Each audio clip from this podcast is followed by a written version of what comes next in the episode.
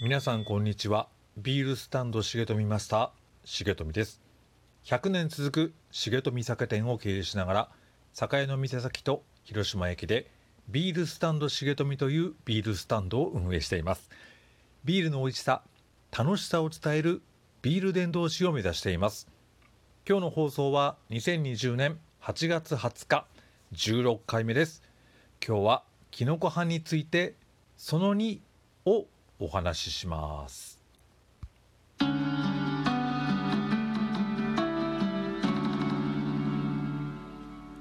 前回からの続きです。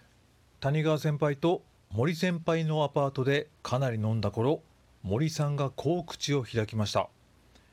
重富君がボランティア部に入ってくれて本当に良かった。とこれで重富の有頂天が決定的になります。おそらくこの言葉の意味にはいろんな思いがあったんだろうと今は感じます。がその当時の重富は全部を君に任せた。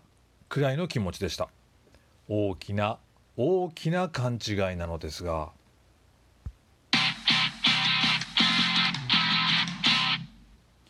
その年の夏休みにきのこ班の活動として1泊2日の海水浴キャンプに出かけました。バス1台貸し切りです。もちろん兄弟たちも一緒。もちろん重富が担当です。さすがに事故だけは防がないといけないので緊張しっぱなしです。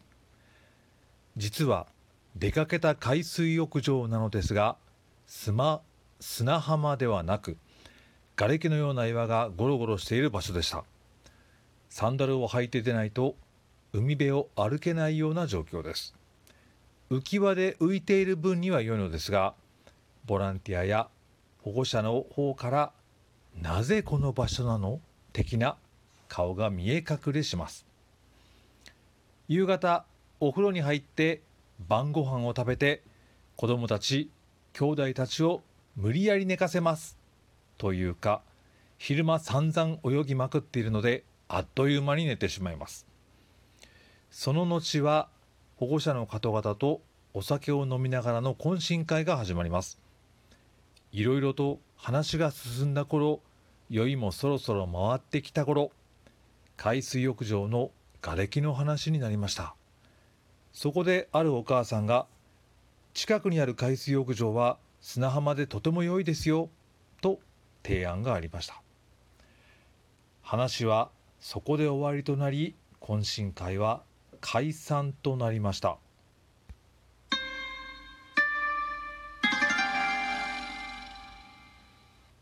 その後です。リーダーシップを発揮しないとと勘違いしている重富は班長の谷川さんに明日の海水浴場の場所を変更しませんか？と提案します。谷川さんは予定通り明日は変更せずに今日の海水浴場で怪我をしないように進めましょう。との意見。静かに語りかけるような発言です。いやいやいやいや。近くに瓦礫のない場所があるのであれば変更するべきでしょう。と重富が反論。何人かのボランティアメンバーも参加し多くのメンバーは重富の場所の変更案に賛成のようです。ますます勢いづく重富ですが谷川さんは意見を変更されません。酔った勢いもありおそらく理屈へりくつをこねくり回して場所変更を力説したと思います。話し合いは平行線のまま夜が明けるまで続きました。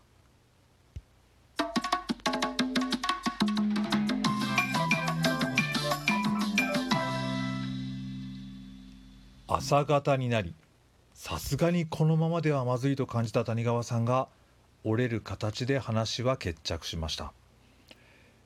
子どもたちの起床時間になりラジオ体操朝ごはんそしてバスに乗り込み昨日とは別の海水浴場へと向かいました。その場所は砂浜でとても気持ちが良い場所でした。子どもたちもお母さん方も昨日の場所よりいいねとご機嫌です。この反応を見て重富はさらに有頂天になります。お昼ご飯を食べてバスに乗り帰宅の途につきます。結果として事故怪我もなく無事に海水浴キャンプは終わりました。その後この場所変更の話が話題に上がることはありませんでした。それからのきのこ班の運営は重富主体で進み始めることになります。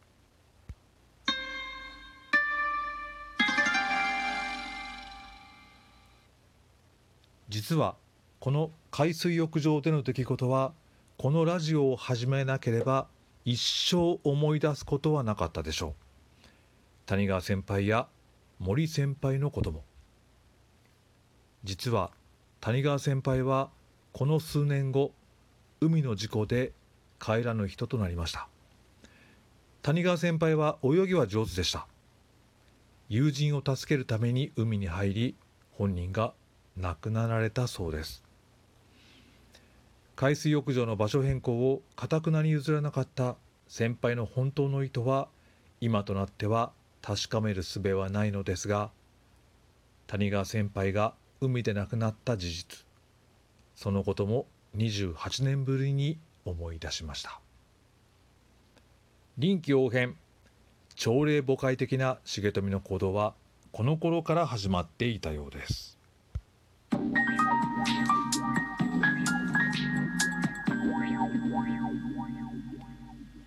第16回目の放送はここまでです。次回もキノコ班の続きをお話しします。お知らせです。現在重富はクラウドファンディングに挑戦中で先日目標を達成しました。皆様ご支援ありがとうございます。次のゴールとして目標を400万円で設定しました。今後いただくご支援は日本中のビール継ぎたちと情報交換切磋琢磨のプラットフォーム作りに使わせていただきたいと思います。引き続き今月8月末までご支援を受け付けています。あと11日です。よろしくお願いをいたします。コロナが収束するまでに日本中のビールを美味しくするプロジェクトです。ネットで「かなえん祭夢」で検索してみてください。手入れの行き届いたビールは笑顔を生み出します。